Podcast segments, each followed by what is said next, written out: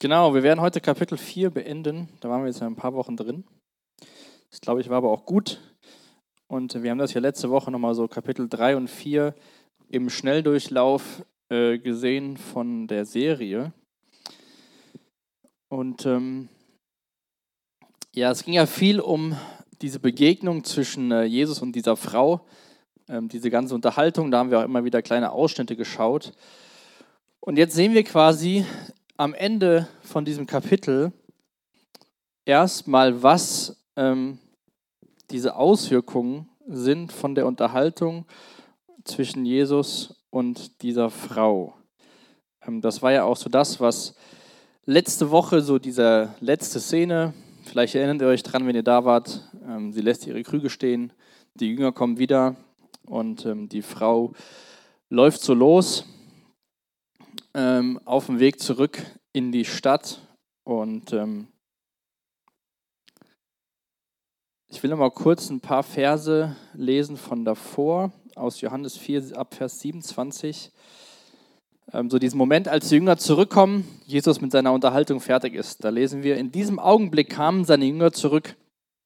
Sie waren erstaunt, Jesus im Gespräch mit einer Frau anzutreffen, doch keiner wagte ihn zu fragen, was er von ihr wolle oder worüber er mit ihr redete.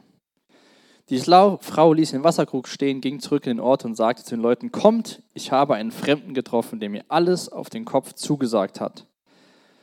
Was ist getan, ob, wo, ob er wohl der Messias ist?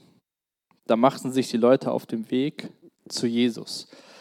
Und ich habe das überschrieben mit Jesus, Retter der Welt das kommt ja auch dieser Ausspruch in unserem Text. Und die Frau sagt ja zu den Leuten, ob er wohl der Messias ist.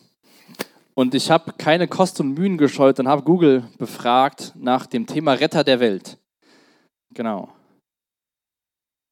Kenne ich überhaupt nicht. Wer von euch kennt die? Ist jemand ehrlich genug, das zu sagen? Ja, eine Person. Dann gibt es Captain Berlin, Retter der Welt. Das scheint ein Buch zu sein und auch Sam Enthofen. Tim, Retter der Welt. Die nächste Folie, die kennt ihr alle, oder? Da hast die CD sogar. Retter in der Not. Genau, und bei Marvel gibt es ja haufenweise Retter der Welt. Also Retter der Welt oder Retter von Gut und Böse, Robin Hood könnte man wahrscheinlich auch dazu zählen. Und ähm, alle möglichen Menschen gibt es, die schon mal als Retter bezeichnet werden. Und diese Frau läuft in die Stadt und sagt den Leuten, ist er dieser, von dem unsere Vorfahren berichtet haben, der kommen soll? Und dann ist die Frau ist weg, die Jünger sind bei Jesus und das war ja schon jetzt ein bisschen länger her, aber Jesus hatte sie ja ins Dorf geschickt, um Essen zu holen und das haben sie auch gemacht und kommen zurück. Und dann sind wir jetzt bei uns im Text, die Verse 31 bis 34. Ähm, so diese erste Unterhaltung, nachdem die Frau dann weg war. Weil erst wussten die Jünger ja nicht, was sollen sie zu Jesus sagen. Oder keiner wagte sich zu fragen, was er von dieser Frau wollte oder mit ihr gesprochen hat. Und dann kommen sie zurück und sagen, währenddessen drängten die Jünger, Rabbi, isst doch etwas. Und hier ist schon wieder so eine Sache, die wir schon ein paar Mal gesehen haben, dass Menschen oder dass Jesus mit Menschen redet und Menschen meinen das wörtlich, aber Jesus hat da was anderes mit im Sinn. Jesus sagte, ich lebe von einer Nahrung, von der ihr nichts wisst. Und dann kommt so diese Frage, wer hat dem denn, oder hat dem jemand Essen gebracht? Auch wieder dieses ganz Natürliche, so, wir sind zum Essen äh, holen geschickt worden, wir bringen Essen mit. Und Jesus sagt, meine Nahrung, die kennt ihr nicht. Im Alten Testament gibt es auch den Ausspruch, der Mensch lebt nicht vom Brot allein.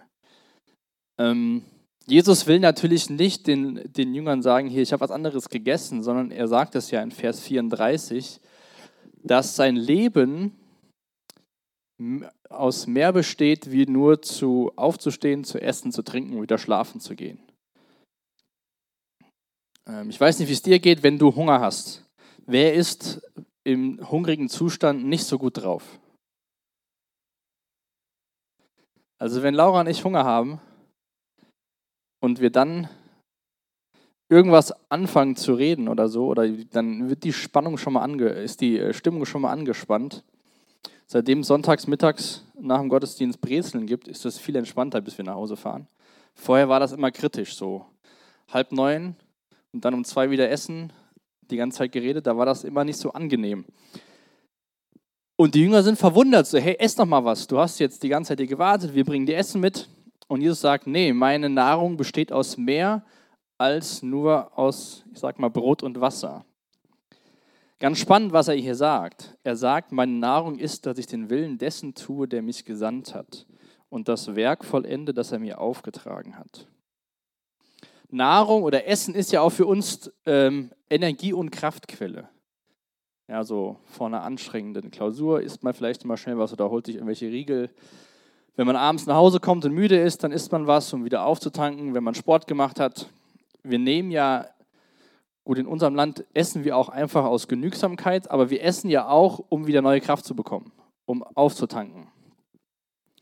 Und Jesus sagt im Endeffekt, seine primäre Kraftquelle, das, was, ihm, was ihn antreibt, ist nicht das Essen, sondern den Willen dessen zu tun, den Willen Gottes zu tun, der ihn gesandt hat.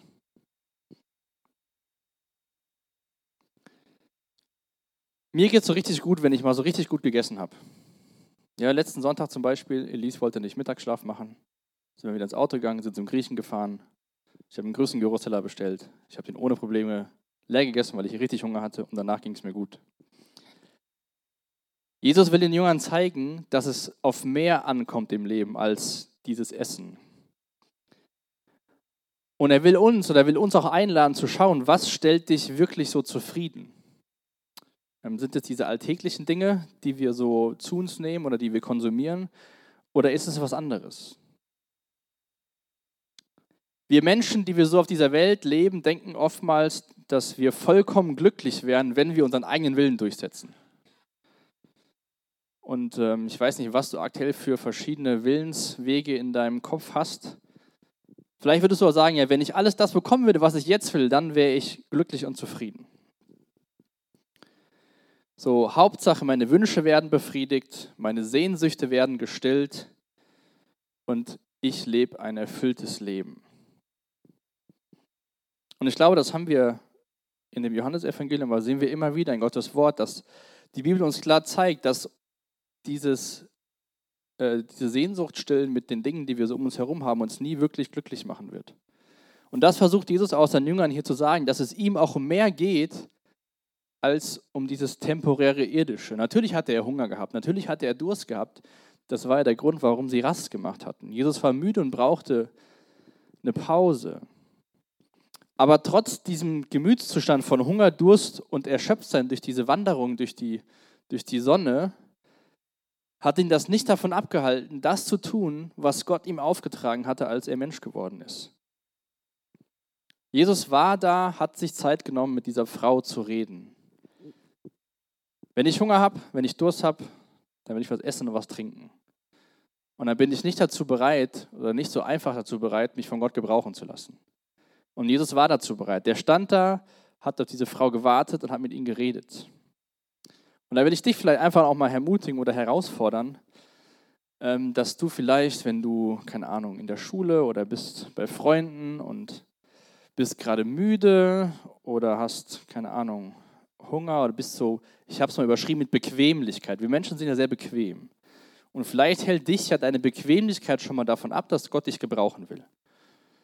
Dann denkst du, oh, wenn ich das jetzt anspreche, dann könnte das Gespräch ein bisschen anstrengender werden. Wir sind ja gerade hier so ganz entspannt zusammen. Ach nee, wenn ich jetzt noch was anspreche, ich will ja eigentlich nach Hause und meine Ruhe haben. Geh mal so Situationen in deinem Leben durch, vielleicht letzte Woche, wo du so innerlich Ausreden gefunden hast, weil es dir unbequem war, vielleicht mit jemandem Zeit zu verbringen oder für jemanden wirklich da zu sein. Ähm, nicht, weil es dir gerade in den Kram passt, sondern weil du weißt, die andere Person braucht das. Jesus fand große Erfüllung darin, den Willen Gottes zu tun, obwohl er müde war, Hunger hatte. Was ich mir auch, was ich mir auch nochmal durch den Text so aufgefallen ist, ähm, gerade zu Vers 34, meine Nahrung ist, den Willen dessen zu, zu tun, der mich gesandt hat. Und an anderer Stelle lesen wir, dass Jesus seinen Jüngern sagt, so wie der Vater mich gesandt hat, sende ich euch. Und das wünsche ich mir auch, dass wir das nochmal neu lernen durch diesen Text, so dieses, ja, wie in so einem Sendungsbewusstsein zu leben. Dass wir nicht nur da sind, dass wir uns um uns selbst drehen, sondern dass wir, wenn wir Jesus lieben und ihm nachfolgen, von Jesus gesandt sind in diese Welt, in unser Umfeld, in die Familie, in die Freundschaften hinein, um da auch Gottes Willen auszuleben, Menschen von der guten Nachricht zu erzählen. Und dann in den nächsten Versen greift Jesus wieder ein sehr passendes Beispiel auf, was die Menschen alle verstanden haben. Verse 35 bis 38. Wer von euch hat schon mal in irgendeiner Art und Weise bei einer Erntearbeit mitgemacht? Wo warst du dabei, Nele? Erdbeeren pflücken? Joscha?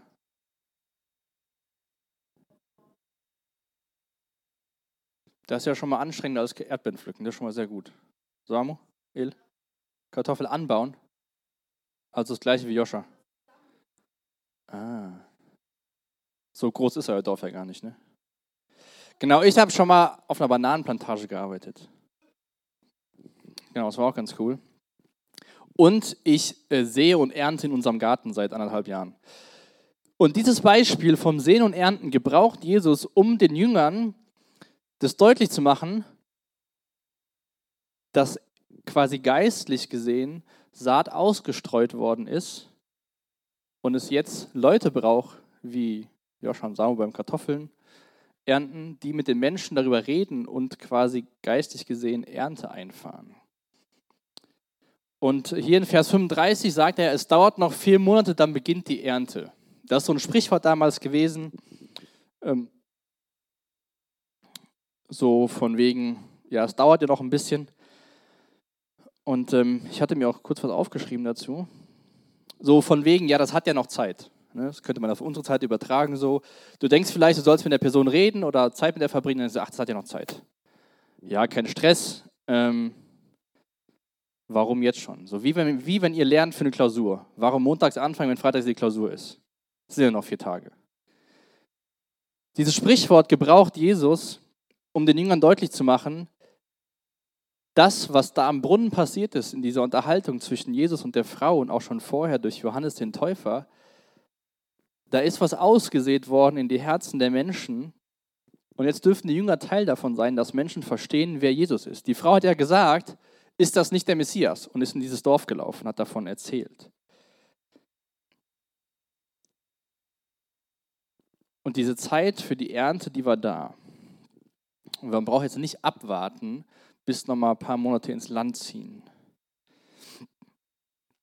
Und auch hier will er diesen, seinen Jüngern, seinen Freunden, die Menschen, denen er, die er lehrt, die ihm nachfolgen und von denen aus diese ganze Jesus-Bewegung in die Weltgeschichte geht, will er auch da was wieder weitergeben. Es gab Menschen in dieser Gegend, in Samarien, das war ja dieses, dieser ähm, dieser Landteil, den die Juden überhaupt nicht leiden konnten, da waren Menschen da, die reif waren zur Ernte, also die einen Hunger nach Gott hatten. Das ist ganz spannend zu sehen, dass so diese Juden, die hatten, waren sehr auf Abstand zu Jesus und dann geht er durch dieses Land, wo die Juden eigentlich keinen Bock hatten durchzulaufen und da trifft er auf Menschen, die bereit sind zu empfangen, was er zu sagen hat. Und dann steht ja hier, Vers 37, einer seht und ein anderer erntet. Oder auch in Vers 36, so freuen sich beide zugleich, der, der seht und der, der erntet. Und das finde ich auch Mut machen, vielleicht auch für dich persönlich. Vielleicht hast du Freunde oder du hast Familie und du hast schon öfter mit denen über Jesus geredet und du fragst dich so, ja, hm, betest für die am Beten, aber irgendwie siehst du nicht so Veränderungen bei denen. Und vielleicht bist du auch schon mal enttäuscht zwischendurch, weil du dich fragst, so, was ist denn jetzt hier los, Jesus? Vielleicht bist du die Person, die die Saat ausstreut und später kommt jemand, der dann ernten darf. Aber du, der du die Saat ausstreust, darfst dich auch freuen, weil du auch Teil von, von dem gesamten, von der gesamten Arbeit bist, von dem gesamten Werk. So dieser Sämann, derjenige, der Samen aussät, der sät ja in der Erwartung, dass etwas passiert. Ich hatte das mal ein Jahr lang versucht. Ich habe Samen gekauft und wollte die in der Wohnung vorziehen. Aber da wir zu Hause fast keine Fensterbank haben, hat sich das äußerst schwierig gestaltet. Aber meine Erwartung war, dass aus diesem Samenkorn gewisse Pflanzen entstehen. Nun darf ich zu Hause auch der Erntemensch sein, da habe ich mich auch gefreut. Aber das ist so ein, seht das, ich weiß nicht, wie dein Leben aussieht, was für Freunde du hast und wie das, wie das Umfeld ist, aber seh das so als ein Teil vom Ganzen und sei nicht enttäuscht oder entmutigt, wenn du schon länger an einer Person dran bist, über Jesus zu reden. Lass einfach, äh, ich will dir zusprechen, geduldig zu sein, stetig dafür zu beten, aber vielleicht bist du nur die Person, die im Frühjahr die Saat aussät und einer kommt im Herbst und wird ernten irgendwann. Jesus will diese, seine Jünger, seine Freunde ermutigen, zu sagen, auf geht's, lasst uns Menschen die gute Botschaft bringen. Genau, er sagt das hier ganz bewusst in Vers 38. Ich habe euch zum Ernten auf ein Feld geschickt, auf dem ihr vorher nicht gearbeitet habt. Dieses Feld, dieser Ort in Samarien sehen wir ab Vers 39. Die Frau ist zurück ins Dorf gerannt und sagt, er hat mir alles gesagt, was ich getan habe. Und auf ihr Wort hin glaubten sie. Spannend. Die Frau, wenn ihr euch daran erinnert, war ja mittags am Brunnen, weil keiner mit ihr Gemeinschaft haben wollte. Alle haben sie gemieden. Sie war wie so ausgestoßen. Ich habe mich gefragt beim Lesen, warum glauben die auf einmal der Frau, was sie sagt? Stell dir mal eine Person in deinem Umfeld vor. Ich denke, uns fällt, jedem fällt eine Person ein, auch wenn das kein äh, positives Beispiel ist. Eine Person in deinem Umfeld, wo du weißt, die ist außen vor. Die wird gemobbt. Aus irgendwelchen Gründen ähm, ist sie nicht Teil von der Gruppe. Und dann kommt diese Person zu euch und erzählt euch was. Und auf einmal fangt ihr alle an, der Person zu glauben und hört genau hin. Ich will euch nichts unterstellen, aber ich glaube, es kann sich keiner so richtig vorstellen. Weil so viele Vorurteile gegen diese Person da ist, dass man erstmal sagt, so, was willst du von mir?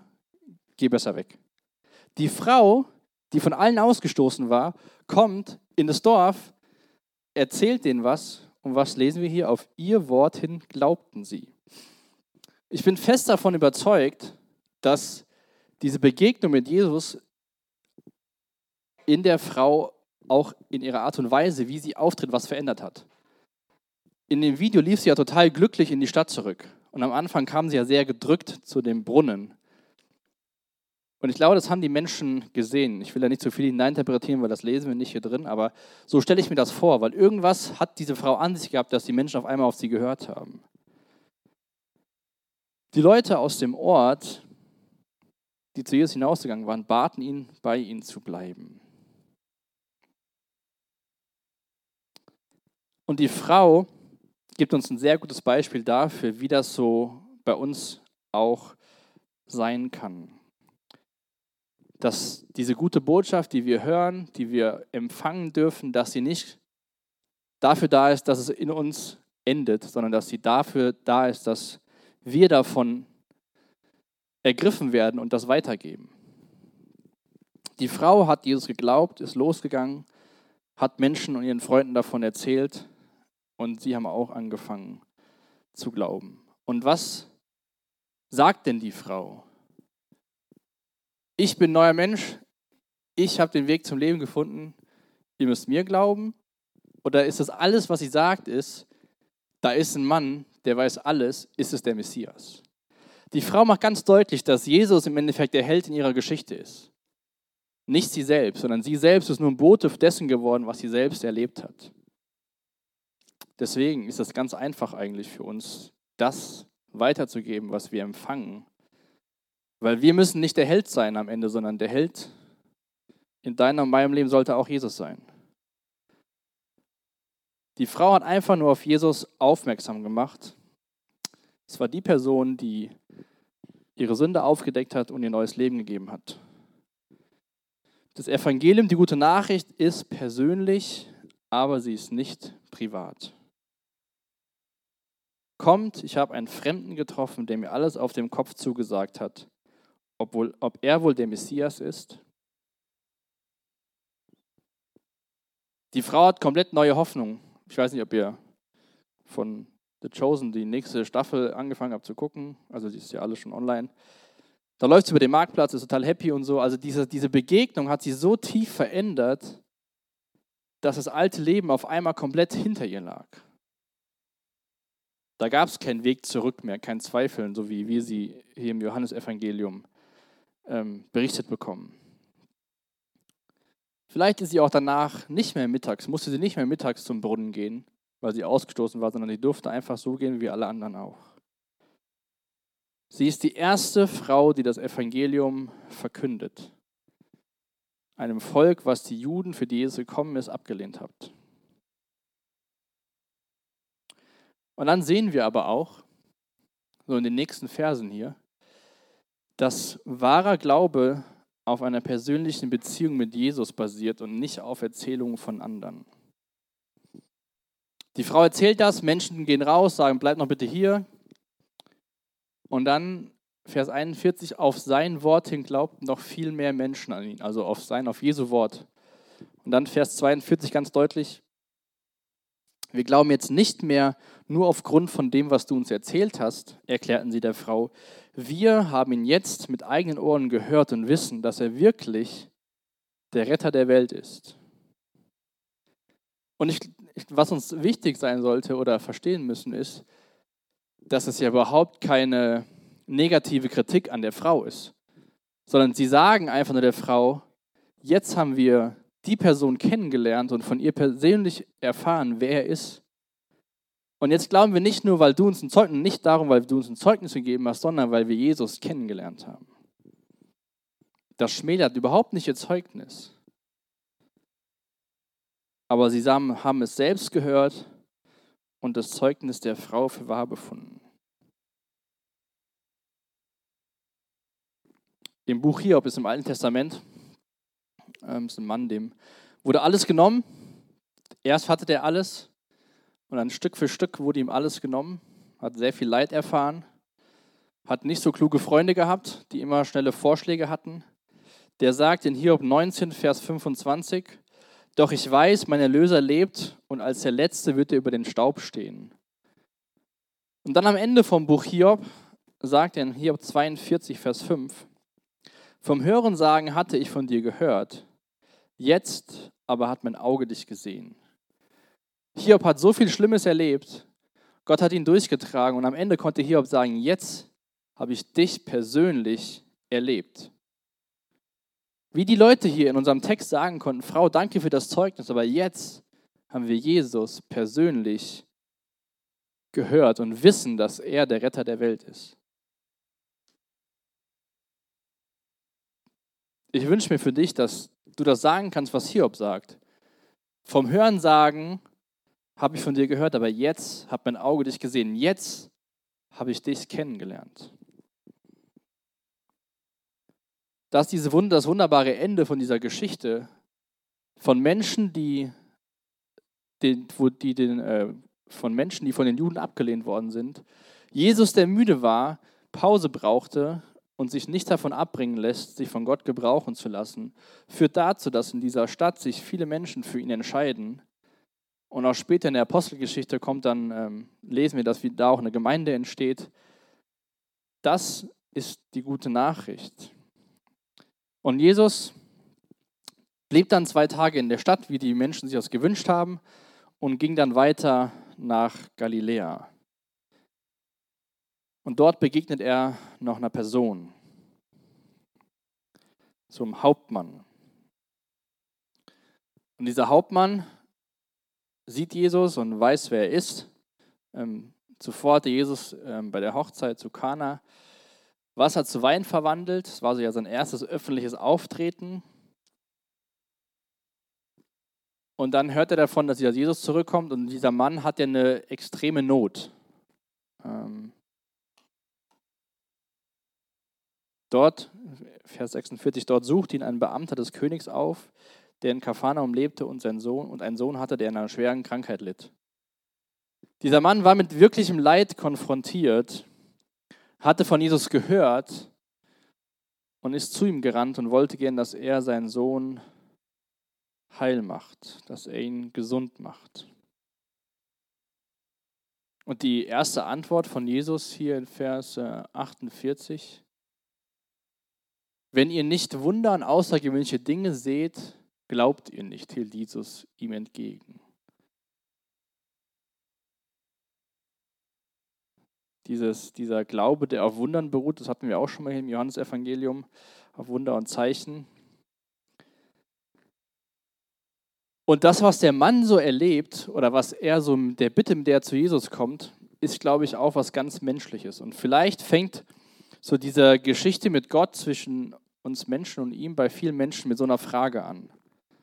Lange Zeit wollen die Menschen nichts von Gott wissen, sie leben gutes Leben, ist alles entspannt und warum brauche ich eigentlich Gott? Ich muss sonntags früh aufstehen und dann passiert irgendwas in dem Leben von einem Menschen und dann fangen auf einmal Menschen an zu beten.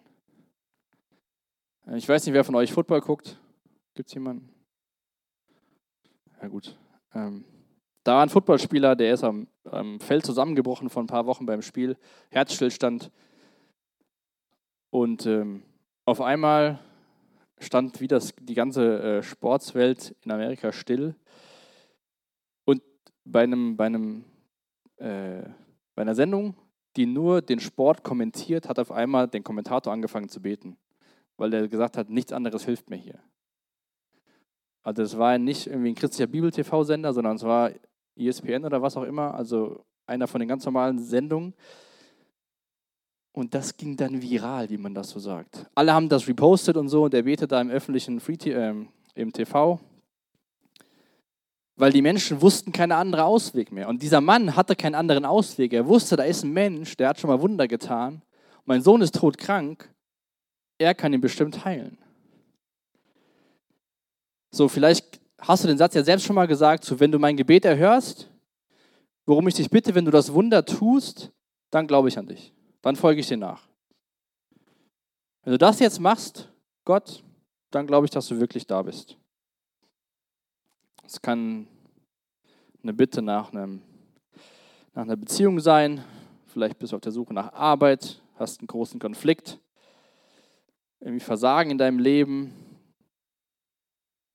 Vielleicht hast du auch Gefahren. Die Liste ist wahrscheinlich endlos. Und dieser Mann kommt zu Jesus und Jesus sagt, wenn ihr nicht Wunder und außergewöhnliche Dinge seht, glaubt ihr nicht. Nun, wir haben das, der Lukas hat das ja eben schon gelesen, der, der Sohn wird ja später geheilt. Aber das Spannende hier wiederum, Galiläa ist ja wieder im Bereich der Juden, also bei denen, die sich für was Besseres halten. Die Samariter, vielleicht kannst du mal zurückgehen auf die Folie davor, Vers 42. Schaut mal in Vers 41, da steht, auf sein Wort hin glaubten noch viel mehr Menschen an ihn. Das waren die, die von den Juden ausgestoßen worden sind. Jetzt, die Juden selbst, brauchten Zeichen und Wunder. Die Begeisterung der Galiläer beruhte nicht auf einer soliden Grundlage. Sie hing von Wundern ab, die sich aus dem Anblick der Zeichen ergaben und nicht von der Erkenntnis, dass Jesus tatsächlich der Christus, der Retter der Welt war. Nochmal die Frage auch an dich, so was deine Grundlage vom, vom Glauben ist. Ob du Jesus wirklich kennengelernt hast oder ob du irgendwelche Wunder gehört hast und du so einem Wundermenschen nachläufst. Vers 29, 49 ist dann die, geht die Unterhaltung weiter. Der Beamte des Königs flehte ihn an. Herr, bitte komm, bevor mein Kind stirbt. Da sagte Jesus zu ihm, geh nach Hause, dein Sohn lebt und ist gesund. Und dann, was lesen wir von dem Mann? Der Mann glaubte, stopp. Der Mann glaubte dem, was Jesus zu ihm gesagt hatte. Auf sein Wort hin machte er sich auf den Weg hinunter nach Kapharnaum. In dieser kleinen Unterhaltung sehen wir auch bei dem Mann, dass er glaubte, was Jesus zu ihm sagte. Er glaubte auf sein Wort hin und machte sich auf den Weg. Und der Mann, lesen wir hier, Beamte des Königs, hohe Stellung.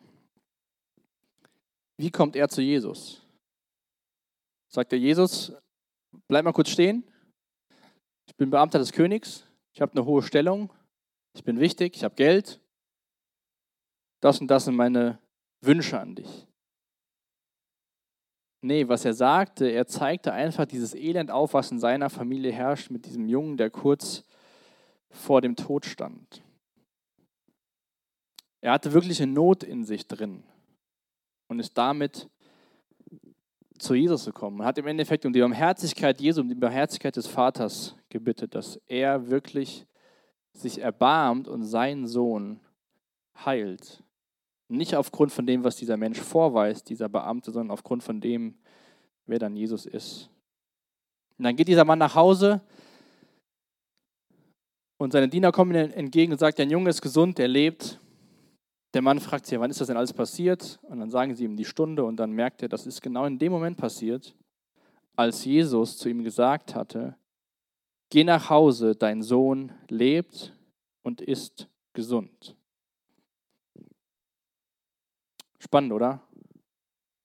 Es waren so 20 Meilen, 20 mal 1,6, sagen wir 30 Kilometer entfernt, wo der Junge im Sterben lag und Jesus sagt, geh nach Hause, dein Junge ist gesund.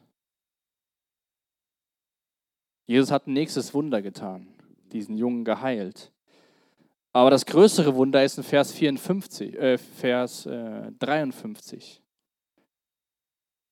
Am Ende da wusste der Vater, dass es genau zu dem Zeitpunkt geschehen war, an dem Jesus zu ihm gesagt hatte, dein Sohn lebt und ist gesund.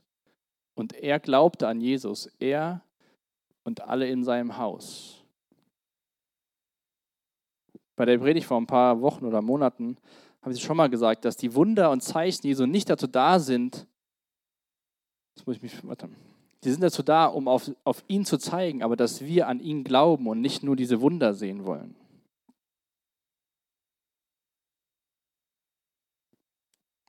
Hätte Jesus diesen Jungen heilen müssen? Aber er hat es gemacht. Ups.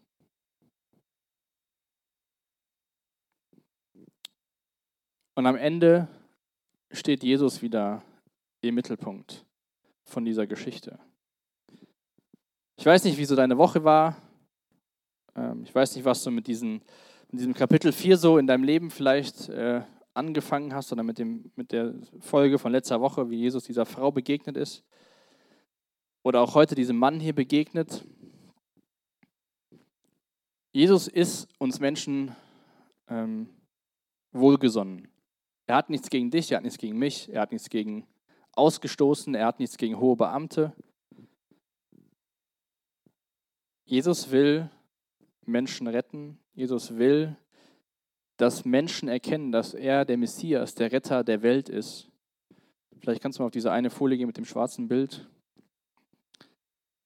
Ähm, ich habe so eine Folie gemacht. Wem glaubst du, wem vertraust du, wer kennt dich und wer ist dein Retter? Das sind so Fragen, die durch dieses Kapitel aufkommen.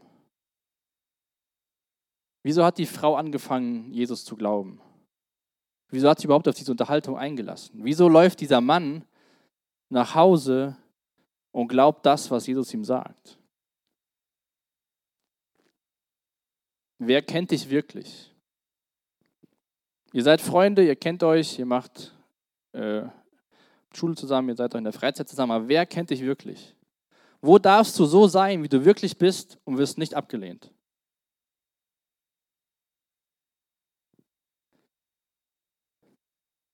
Wem vertraust du und wer ist dein Retter? Wo geht es für dich im Leben hin?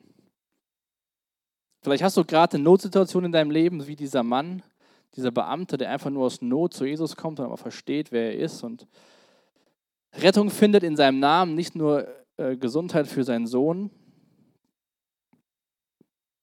Aber ich glaube, das ist echt wichtig, dass wir diese Fragen so für uns beantworten. Weil die sind echt wichtig, diese Fragen. Und Jesus kennt dich wirklich und liebt dich trotzdem. Jesus kennt dich wirklich und will Zeit mit dir verbringen. Jesus kennt dich wirklich und wünscht sich das Beste für dich. Jesus kennt dich wirklich und will dir helfen. Und auch diese Gottesdienste am Freitag dienen nicht dazu, dass wir so äh, nach vorne schauen, sondern die dienen dazu, dass wir auf Jesus schauen, dass wir an Jesus glauben. Und das wünsche ich mir wirklich, dass wir das immer weiter durch dieses Evangelium, durch, durch diesen Bericht über Jesu Leben sehen. Nächste Woche schieben wir zwei, die nächsten zwei Wochen schieben wir so ähm, Special-Themen ein, die auch sehr spannend sind. Aber danach schauen wir uns wieder dieses Evangelium an. Und ich will dich wirklich einladen, stehen zu bleiben, dir Zeit zu nehmen und vielleicht einfach nur zu beten wie dieser Mann. Einfach nur auszurufen, Herr, tu das und das und warte, was Jesus tut. Und das wollen wir jetzt auch wieder tun in der Zeit, wo wir einfach uns äh, Zeit nehmen, Gott Lieder zu singen. Und wenn du so eine Frage hier hast, die du nicht so ganz beantworten kannst oder wo du Fragen wieder zu hast, dann darfst du gerne für dich beten lassen oder nach hinten gehen zum Gespräch. Ähm, da sind, ähm, ich bin da und die Noemi steht hinten. Ich will dir echt dich einladen, das, diese Zeit zu nutzen. Ähm, vielleicht kennst du die Lieder und singst die mit oder du hörst auf den Text. Gleich singen wir ein Lied, wo das so gut beschrieben wird, wie, diese, wie Jesus ist, wer er ist und was er getan hat, so durch die Geschichte hindurch. Das hat die Frau erkannt, der Mann erkannt, das wünsche ich mir auch für dich. Lass uns noch gemeinsam aufstehen, dann will ich noch mit uns beten. Vater, hab du Dank, dass ähm, du deinen Sohn geschickt hast. Jesus, danke, dass ähm, du uns kennst und dass du uns liebst.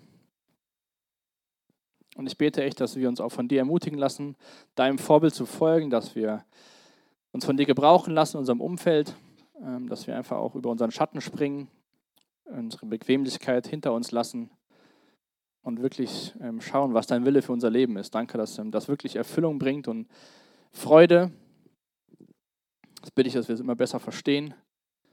Und danke, dass du gekommen bist als Retter dieser Welt, um uns von unserer Schuld zu befreien, uns Hoffnung zu geben. Ganz egal, aus welchen Hintergründen wir kommen, was Menschen über uns denken. Danke, dass du uns siehst, dass du uns liebst und dass du uns annimmst. Amen.